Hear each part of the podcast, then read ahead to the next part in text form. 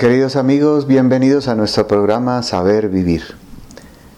En esta serie que habla sobre el Espíritu Santo, vamos a tratar de desarrollar un poco esa idea que hemos expuesto someramente, superficialmente en los dos programas anteriores, que este tiempo que estamos viviendo nosotros es el tiempo del Espíritu Santo. Efectivamente, primero fue en el Antiguo Testamento el tiempo del Padre, principalmente. Principalmente también lo fue en el Nuevo Testamento nuestro Señor Jesucristo, la segunda persona de la Santísima Trinidad. Y ahora el tiempo de la iglesia es el tiempo principalmente del Espíritu Santo. He repetido la palabra principalmente tres veces porque la, Santísima Trinidad es, una, es un solo Dios y actúa al unísono, aunque cada una de las personas eh, tiene preponderancia en algunas de las acciones, de todas formas es una sola. Sean pues bienvenidos.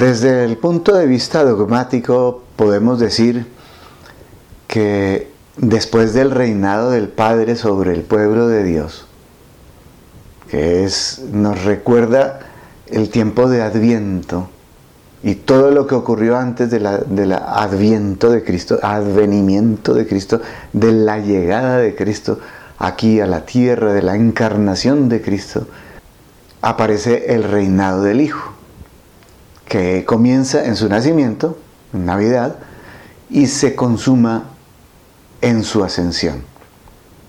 Nos recuerda el tiempo de Navidad y el tiempo pascual, que es lo que la liturgia celebra y empieza a celebrar ya el tiempo del Espíritu Santo en Pentecostés y que se prolongará hasta el fin de los siglos hasta el fin del tiempo. Así entonces como el Padre se sirvió del pueblo hebreo para preparar la redención del mundo y el Verbo asume la naturaleza humana, haciendo de ella el instrumento de nuestra redención, esto es muy importante, la segunda persona de la Santísima Trinidad asume la la condición humana, la naturaleza humana, pero para hacer de esa naturaleza, de ese hombre, Dios y hombre verdadero, el instrumento para nuestra salvación, para nuestra redención. Así también el Espíritu Santo hace efectiva la redención en la iglesia y principalmente, como le hemos dicho también en los programas anteriores, la santificación. Para que todos los miembros de la iglesia que es santa, también lo seamos, seamos santos. Para que seamos santos.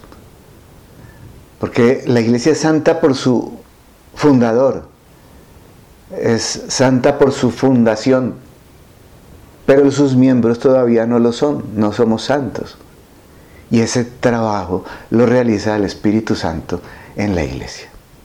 El sacerdocio, la Eucaristía, la misa y los demás sacramentos son otras formas, otros tantos cauces a través de los cuales se nos aplican los méritos del Salvador, de Jesucristo, a nosotros, por obra, por acción, por intermediación del Espíritu Santo en nuestras almas. He ahí pues como el reinado del Espíritu Santo se empieza a manifestar ya visiblemente.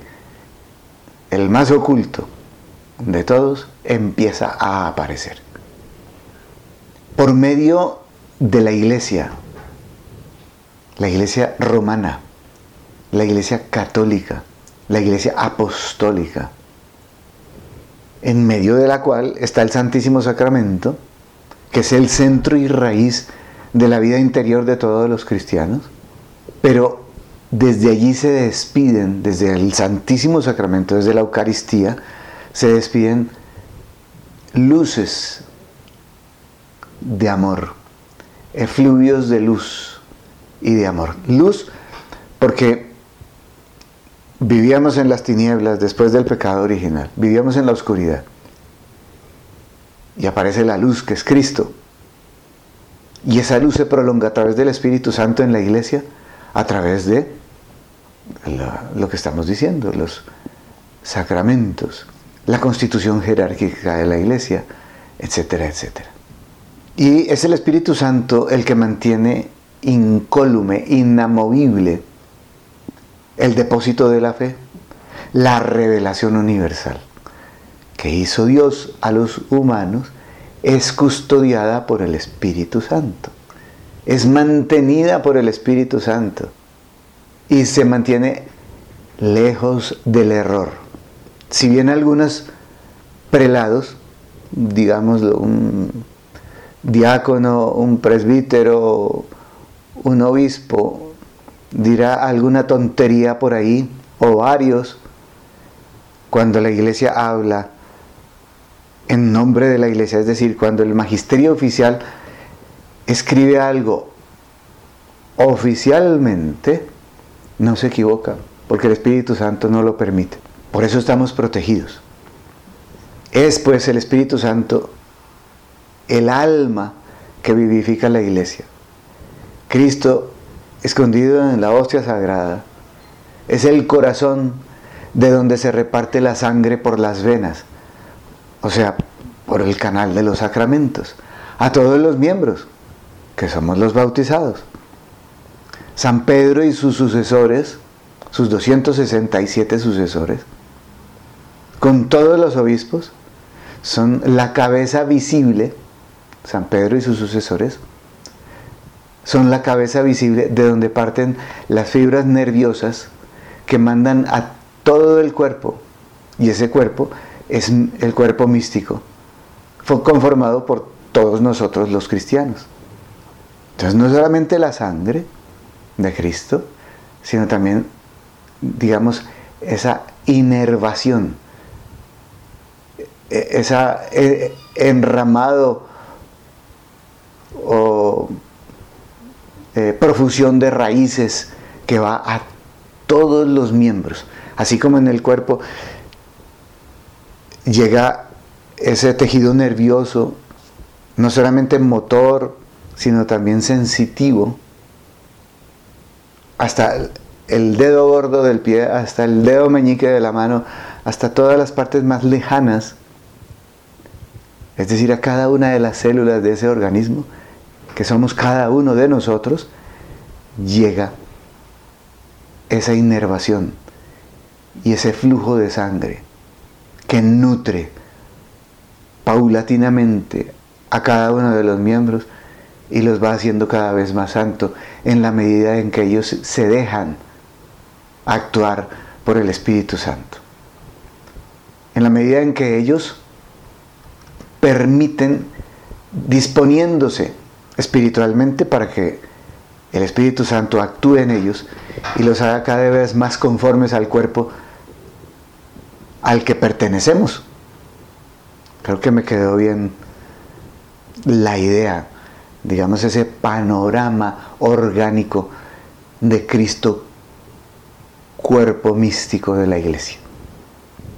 Y entonces las dos acciones, la de Cristo en, los sacramentos y la del Espíritu Santo también en los sacramentos, se unen hasta el punto de que las Sagradas Escrituras, los libros santos, llegan a afirmar que somos santificados en el Espíritu Santo, 1 Corintios 6, o en Cristo, 1 Corintios 1, y que así como el Espíritu Santo es vida, así también Jesús es pan de vida. La acción de ambas divinas personas se ejerce mediante la iglesia. Entonces no es perfecta la acción del Espíritu Santo en, la, en las comunidades no católicas, cristianas no católicas, porque no está el pan de vida. Si bien algunos de los cristianos, de nuestros hermanos separados, celebran la, la cena, no lo reconocen como el pan de vida, ni, reconocen la presencia de Cristo en ella, en el pan, ni en el vino. Y por lo tanto no hay vivificación total, aunque sí parcial, de ellos como cuerpo místico de Cristo. Porque se ejerce a través de la iglesia, de la jerarquía eclesiástica. Y es precisamente la jerarquía eclesiástica la que hace que en el ciclo litúrgico que comienza en Adviento, el domingo más cercano al 30 de noviembre, y que termina también el, sábado anterior del siguiente año, el sábado anterior a esa misma fiesta litúrgica, primer domingo de Adviento, donde se distribuye todo ese crecimiento orgánico del cuerpo místico de Cristo. Y Cristo revive de, cierto modo cada año sobre el altar, como en otra Palestina, toda su propia vida, del mismo modo como lo hizo allá en Palestina, lo hace en el ciclo litúrgico de la iglesia, se impregna Cristo en la iglesia y la iglesia es la esposa de Cristo en donde Él realiza su obra, donde Él vivifica la iglesia y realiza litúrgicamente lo que hizo cuando vino aquí a la tierra. O sea que ahora somos nosotros los que en unión con Cristo realizamos en cierto modo esos misterios, sus misterios, los de Cristo. De ahí también que el tiempo después de Pentecostés esté dedicado más especialmente a el ciclo santoral, al de los santos, a la vida de la iglesia. Sí, sí, también se celebran fiestas en Adviento, también se celebran fiestas eh, eh, en Navidad. Tenemos, por ejemplo, eh, a San Juan de la Cruz, siempre celebrándose en, la época de Adviento también tenemos a San Juan Apóstol y Evangelista celebrándose en el tiempo de Navidad. Y también tenemos, por ejemplo, el, el, 17 de marzo, que cae casi siempre o siempre en el tiempo de Cuaresma, que es cuando se celebra a San Patricio. Y también tenemos en la celebración de la Pascua varios santos. Pero es principalmente como fruto de la acción del Espíritu Santo, la santidad de los santos, que se celebran, por eso algunos se han corrido para no celebrarse, a pesar de que el 10 natalis hubiera sido en cuaresma o en pascua, entonces la iglesia ha, preferido en algunos santos específicos trasladarlos a otra época en la que no sean estos tiempos litúrgicos fuertes, sino que se traslada al tiempo ordinario para que se vea que es fruto de la acción del Espíritu Santo en la iglesia la santidad de sus miembros. Así pues, que el Espíritu Santo nos hace echar una ojeada retrospectiva a la vida de Jesús y nos hace ver una mirada retrospectiva a la vida del Espíritu Santo, específicamente en el fruto, en los frutos más gloriosos del Espíritu Santo, cuál es la santidad de los miembros de la iglesia. Al terminar el ciclo del Salvador, es decir, cuando se acaba la Pascua y empieza otra vez el tiempo ordinario, nos repite por boca de los evangelistas y de los apóstoles, es decir, en las sagradas escrituras que conciernen al Nuevo Testamento, inspirados por el Espíritu Santo, se nos repite las enseñanzas del Maestro, de Jesús, con nuevos fulgores, con nuevos visos, con nuevas miradas, con nuevas profundizaciones, porque así lo, profetizó Jesús. El Espíritu Santo os hará conocer en mayor profundidad. Palabras más, palabras menos, decían los antiguos, lo que Cristo había enseñado.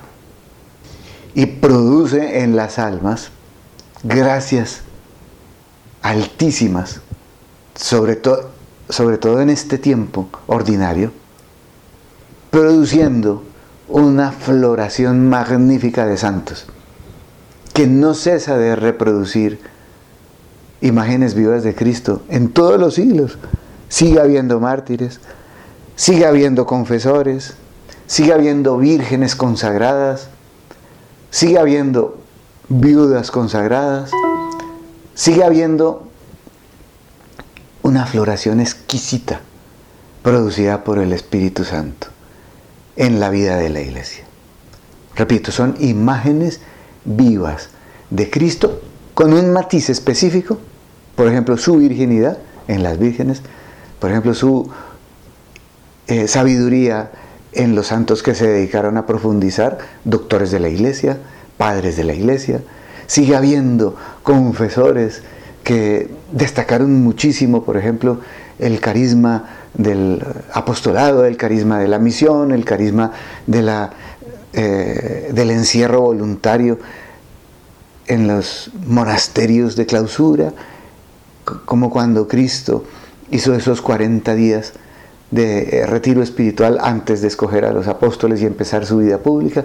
Es decir, se, se van mostrando todos los carismas, los matices de Cristo en determinadas personas que son parte de su cuerpo místico. Así pues que entonces la iglesia va avanzando, va profundizando, va ahondando y va presentando este nuevo Cristo místico para el mundo moderno.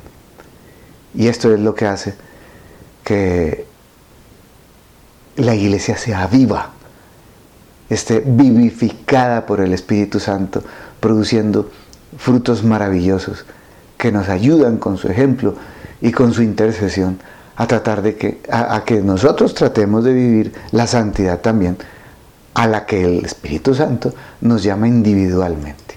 Qué belleza ver la vida de la iglesia de esta manera, que es como nos la presenta el magisterio eclesial.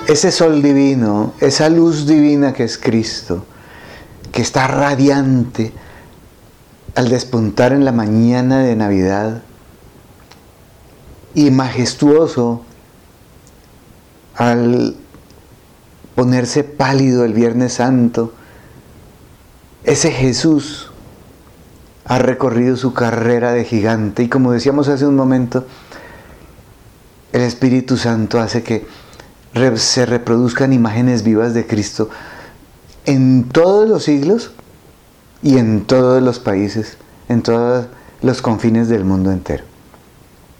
Y durante esa larga noche que precede a su venida, que es Adviento, y la que sigue, María, la Santísima Virgen María, Madre de Dios y Madre nuestra, luna mística, y los santos, como si fueran estrellas de mil vistosos y cambiantes brillos en el firmamento de la iglesia, la Virgen María la Luna y las estrellas los santos. Nos son propuestos por la iglesia, a nosotros los que vivimos en este momento, aquí en la tierra, como ejemplos de vida, como dechados de vida, como derroteros a seguir, como, como chispitas de la vida de Cristo, que muestran, como decíamos hace un momento, unos, unos determinados fulgores de la vida de Cristo. Unos son mártires y mueren con Cristo, otros son confesores y predican con Cristo y viven como Cristo, otros son eh, eh, imitan su vida interior y solitaria sus primeros 30 años y entonces viven una vida ordinaria, común y corriente, casados, con hijos, trabajando en el mundo para santificar el mundo.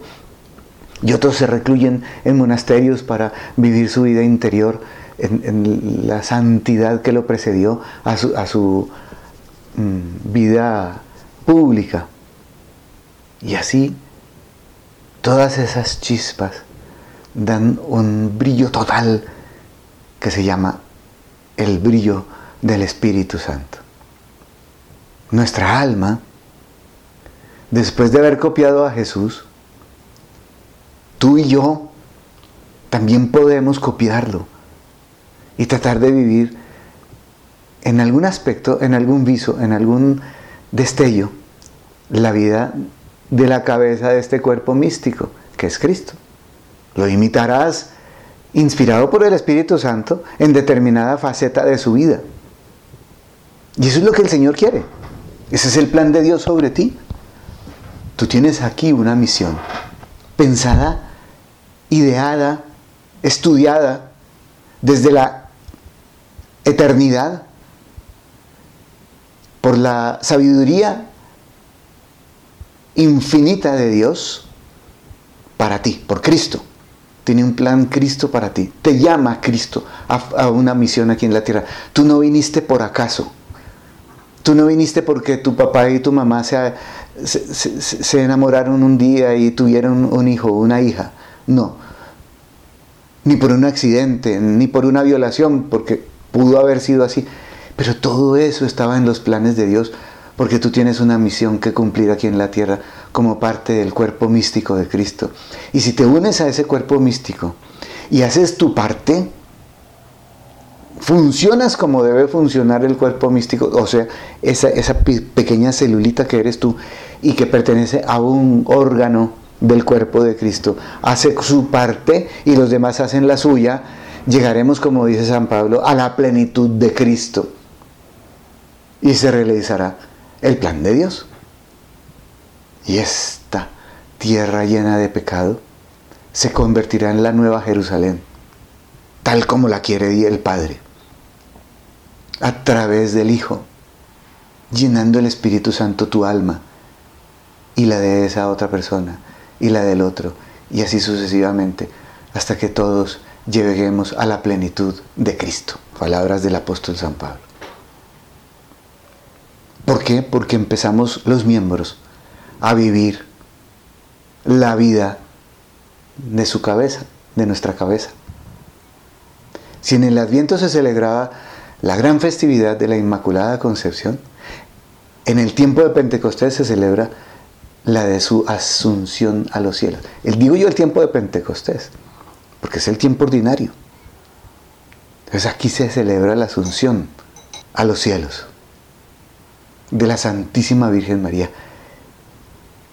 y tras ella todos nosotros seremos elevados como ella, por eso se dice asunción y no ascensión, porque fue su vida, ella no subió por su propio poder, como Cristo que es ascensión, ella fue asunta y tú serás asunto, asunta al cielo, por manos de los ángeles, después de cumplir aquí tu misión aquí en la tierra.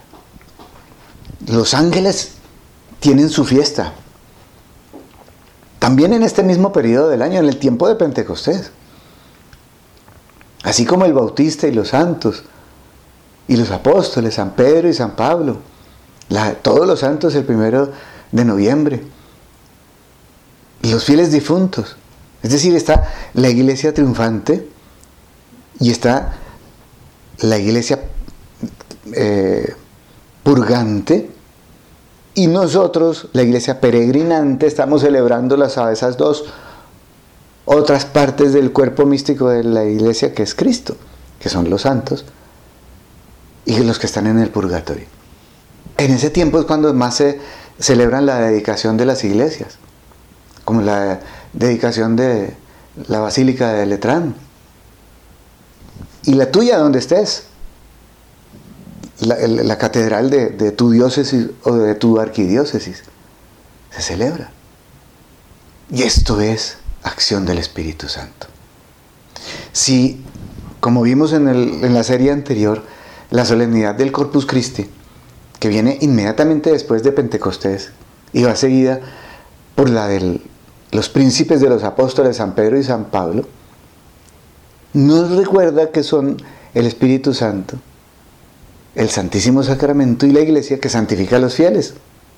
Y después viene la solemnidad de la Santísima Trinidad y la del Sagrado Corazón de Jesús, que explicamos en un solo programa, cada una de ellas en el ciclo anterior, en, la serie anterior, no en esta que está dedicada al Espíritu Santo. Todo, incluso la memoria del Santísimo Rosario, el Santísimo Nombre de la Virgen María, todo está dentro de este tiempo de Pentecostés. Y tú estás llamado a ser un día celebrado en el tiempo de Pentecostés. No arrisques a menos. No aspires a menos. No, no te conformes con menos. Dios te ha llamado a esta grandeza a grandeza tal como la de los santos. Y la realizará en ti, porque no eres tú el que la realiza, tú no puedes. Tú simplemente te dispondrás. Y si te dispones bien, Él la realizará. El Espíritu Santo la realizará en ti. Y te hará santa, te hará santo. Es decir, te estoy diciendo lo mismo que se decía a sí mismo San Ignacio de Loyola. Y si yo intentara ser como Francisco, como San Francisco, y si yo intentara ser como Santo Domingo o, como San Benito de Nurcia, y si yo lo intento, pues dilo tú también. Porque el Espíritu Santo lo quiere. El que no se había dado cuenta eras tú. Estás llamado a la santidad. Eso se ha repetido desde el mismo día de Pentecostés lo dijo San Pedro de otras, con otras palabras y lo dijeron los primeros apóstoles. Lo que pasa es que a la gente se le empezó a olvidar, después vino el Opus Dei y nos lo refrescó. La llamada universal a la santidad. Eso no es del Opus Dei, eso es de la iglesia. Nos lo enseñaron siempre. Tenemos que ser santos. Y hubo santos en las primeras comunidades cristianas antes de, que, de, que eh, hubiera, o durante el mismo periodo en que hubo mártires tantos en la primera iglesia, primero y segundo y tercer siglo, hasta que llegó el edicto de Milán y, y Constantino proclamó a la iglesia católica como la iglesia oficial del imperio, hubo muchos mártires, pero también hubo un montón, pero montonones, a mí me regalaron un libro en donde están una gran cantidad de santos de esa época, casados, con hijos, trabajadores, desde las formas más encumbradas de la filosofía hasta las formas más bajas de los trabajos manuales, como decía Cicerón, que decía que no se deberían considerar ciudadanos a los que trabajan manualmente, hasta que finalmente la República lo aceptó. Y eran santos, casados, con hijos trabajando en el mundo. Montonones, pero son montonones. el primer el milenio de la iglesia, por eso no se puede eh, contar la gran cantidad de santos que hubo en esa época. ¿Qué? Por acción del Espíritu Santo. Ahora tenemos que recuperar eso. El Espíritu Santo sigue igual de fuerte. ¿Qué es lo que ha disminuido? La falta de fe en los seguidores de Jesucristo el Espíritu Santo no se ha disminuido en su poder.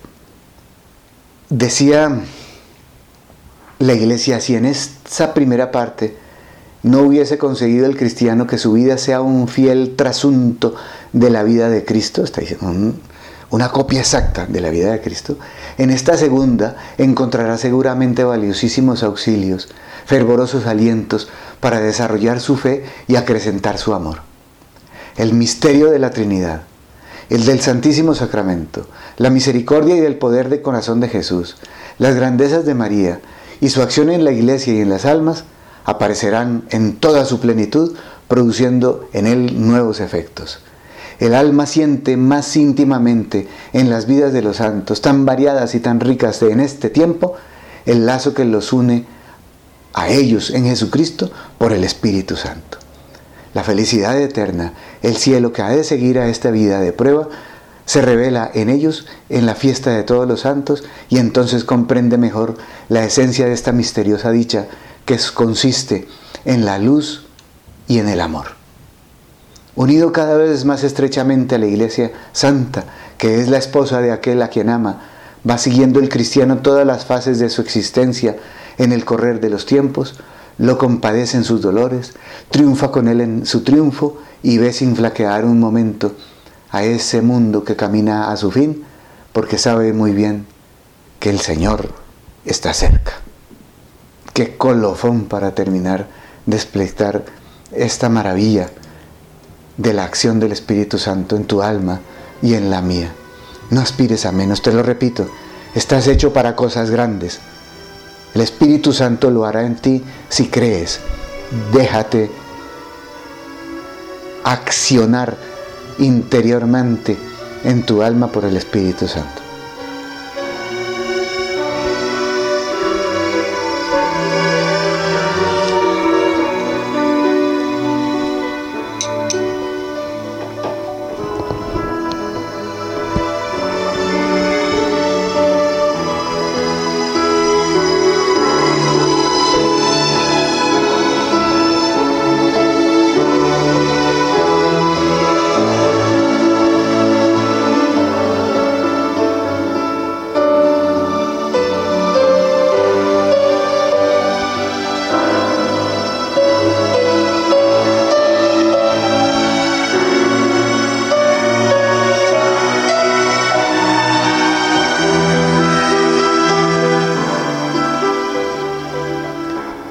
Acabo de presentarte la exposición dogmática de este tiempo que llamamos el tiempo ordinario y en este programa nos atrevimos a llamarlo el tiempo de Pentecostés como lo llamaba la iglesia antes, en los eh, misales anteriores aparecía así, antes de las reformas litúrgicas. Ahora veamos la exposición histórica. Pero te voy a invitar a que te introduzcas en esta historia cuando yo la esté describiendo, que será algo más bien cortico, vete metiendo en esa historia y métete tú en esa historia y anímate a dejarte accionar por el Espíritu Santo para que produzca la santidad que Él quiere en ti. Unas serán vírgenes, otras madres de familia, otras políticas, etc. Y lo mismo con los hombres, padres, solteros, religiosos, santos, políticos, economistas, deportistas, arquitectos, bueno, actores, lo que sea, pero santos, porque eso es lo que quiere el Señor. Una multitud de santos, como en los primeros tiempos de la iglesia, como reseñábamos anteriormente.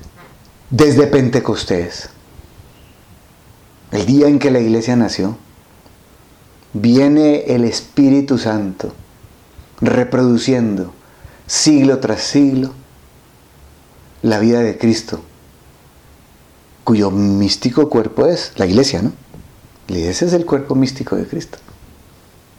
Jesús, desde el, el día en que nació, se vio perseguido y tuvo que huir a Egipto mientras se hacía esa matanza horrible de los niños inocentes también la iglesia sufrió durante esos primeros cuatro siglos muchas persecuciones y hoy se está persiguiendo la iglesia, por ejemplo, en China, en Siria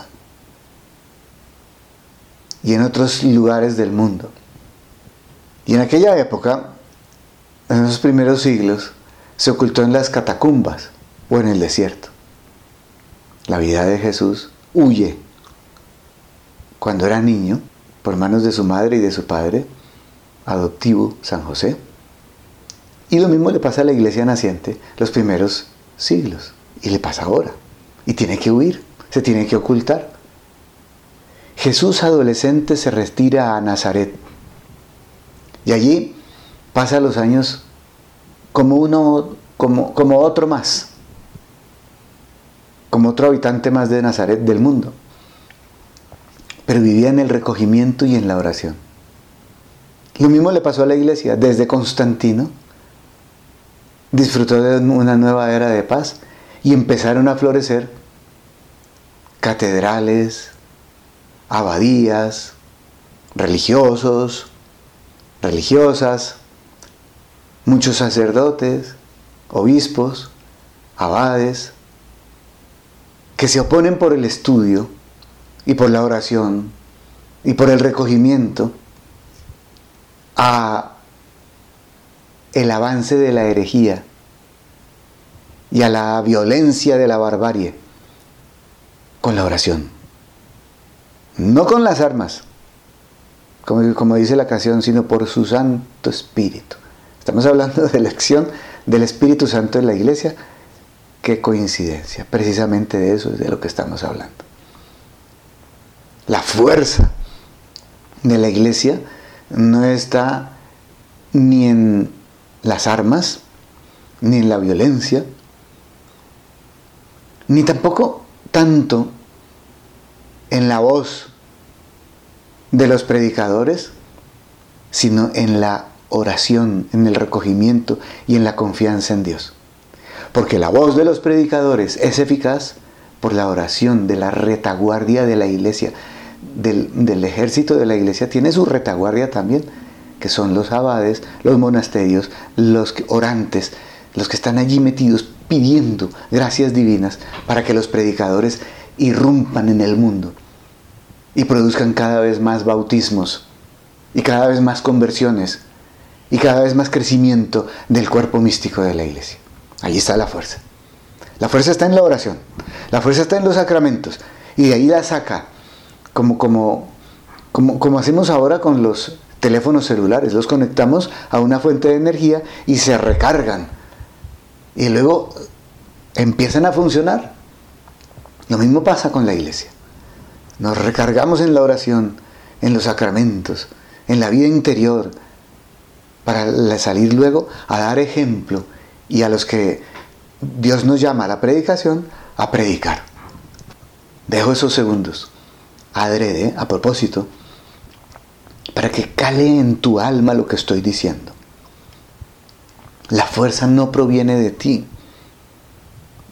Es verdad, cuando éramos principiantes queríamos predicarle al mundo entero y enseñarle a nuestra familia que hemos encontrado la felicidad auténtica, que, esta es la dicha más grande, que lo único que importa es ganarnos el cielo y, y dejarnos empapar por el Espíritu Santo sus siete dones, sus virtudes infusas, sus bendiciones y sus gracias espirituales. No, crezcamos interiormente, para adentro. Y luego sí, con el ejemplo, irrumpamos en el mundo. Y después, a los que se admiren de nuestra entereza, de nuestra fe, que se ve en la paz, de nuestra esperanza, que se ve en la alegría, y de nuestra caridad, que se ve en la en la servicialidad, en el amor que prodigamos a todos nuestros hermanos, si se acercan a nosotros a preguntarnos por qué estamos tan contentos, por qué estamos tan alegres, por qué estamos tan llenos de paz, por qué amamos tanto, entonces ahí sí con la palabra les predicamos. Y seguimos haciendo como instrumentos del Espíritu Santo todo lo que Él quiere realizar en los que están a nuestro alrededor, allá en la casa, allá en, la oficina, allá en la fábrica, allá en la calle, en todas partes.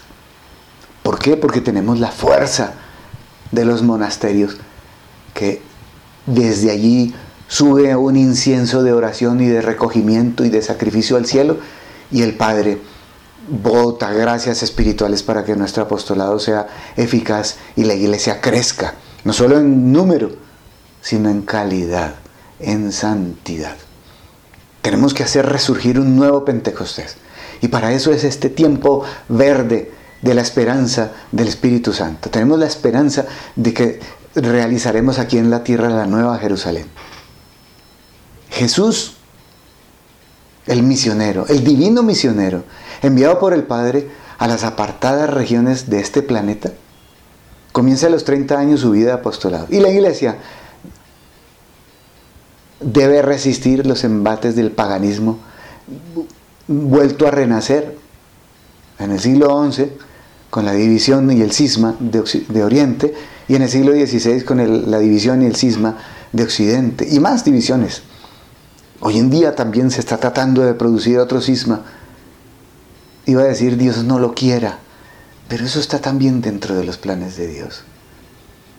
Siempre, siempre lo ha permitido el Señor para que, perdóname que lo diga, perdóname que te lo diga así, con, con ese dicho bogotano, colombiano. Lo que no sirva, que no estorbe. Es un poquito violento, pero en el fondo es verdad.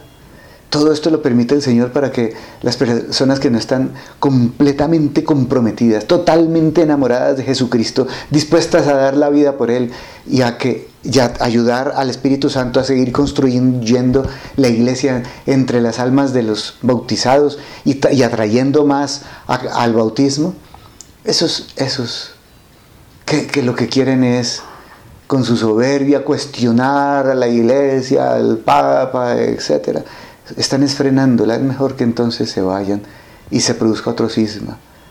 Espíritu Santo es el único que sabe si es conveniente o no. Dejemos de ese, eso es trabajo, de, trabajo suyo, eso no, no nos compete a nosotros pequeñitos, niños, como Cristo dijo, si no os hacéis como los niños, no entraréis en el reino de los cielos. Los niños no cuestionan, los niños simplemente obedecen y y, tienen esa santa inocencia que los caracteriza, pero dispuestos a, amar a Cristo, hasta el martirio si es necesario. Entonces decíamos, ese divino misionero que es Jesús, se está repitiendo hoy también. Se desparrama por todo el mundo la semilla del Evangelio de Cristo por la acción de los cristianos. Y salen y salen nuevos movimientos apostólicos que están repartiendo la buena noticia, el Evangelio, al mundo entero. Finalmente Jesús termina su vida con el sacrificio allá en el Gólgota, seguido inmediatamente después por el triunfo, el triunfo de la resurrección y la iglesia, lo mismo, que en su divina cabeza se verá entonces vencida y clavada en la cruz, aunque ganará la victoria decisiva. San Agustín dice, el cuerpo, el cuerpo de Cristo, que es la iglesia, lo mismo que el cuerpo humano, fue en un tiempo joven, aunque al fin del mundo tendrá una apariencia de caducidad. Entonces las fiestas de los santos, que abundan más después del Pentecostés, son como faros, destellos de luz, potentísimos que nos llaman a la meta, que es la consecución de la vida eterna para mí y para los que pueda, para ti y para los que tú puedas llevar con tu oración primero, con tu sacrificio, con tu eh, compromiso con la cruz de Cristo. El que, el que quiera seguirme, que, que se niegue a sí mismo, que cargue con su cruz y que luego me siga. Y harás que muchas almas se salven. Y luego, con la predicación. Y esas fiestas de los santos simplemente te volverán a repetir, estás llamado a la santidad. Estás llamado a la santidad, estás llamada a la santidad. Tú también, como San Ignacio de Loyola. Repítete eso, yo también puedo hacerlo porque el Espíritu Santo lo hará en mí, no porque yo tenga la fuerza, porque yo nada puedo, pero todo lo puedo en aquel que me conforta, decía San Pablo. Serás santa, serás santo, tan santa, tan santo como el Espíritu Santo lo quiera realizar en ti. Déjate manejar por Él y Él lo logrará en ti, para la gloria de mi Padre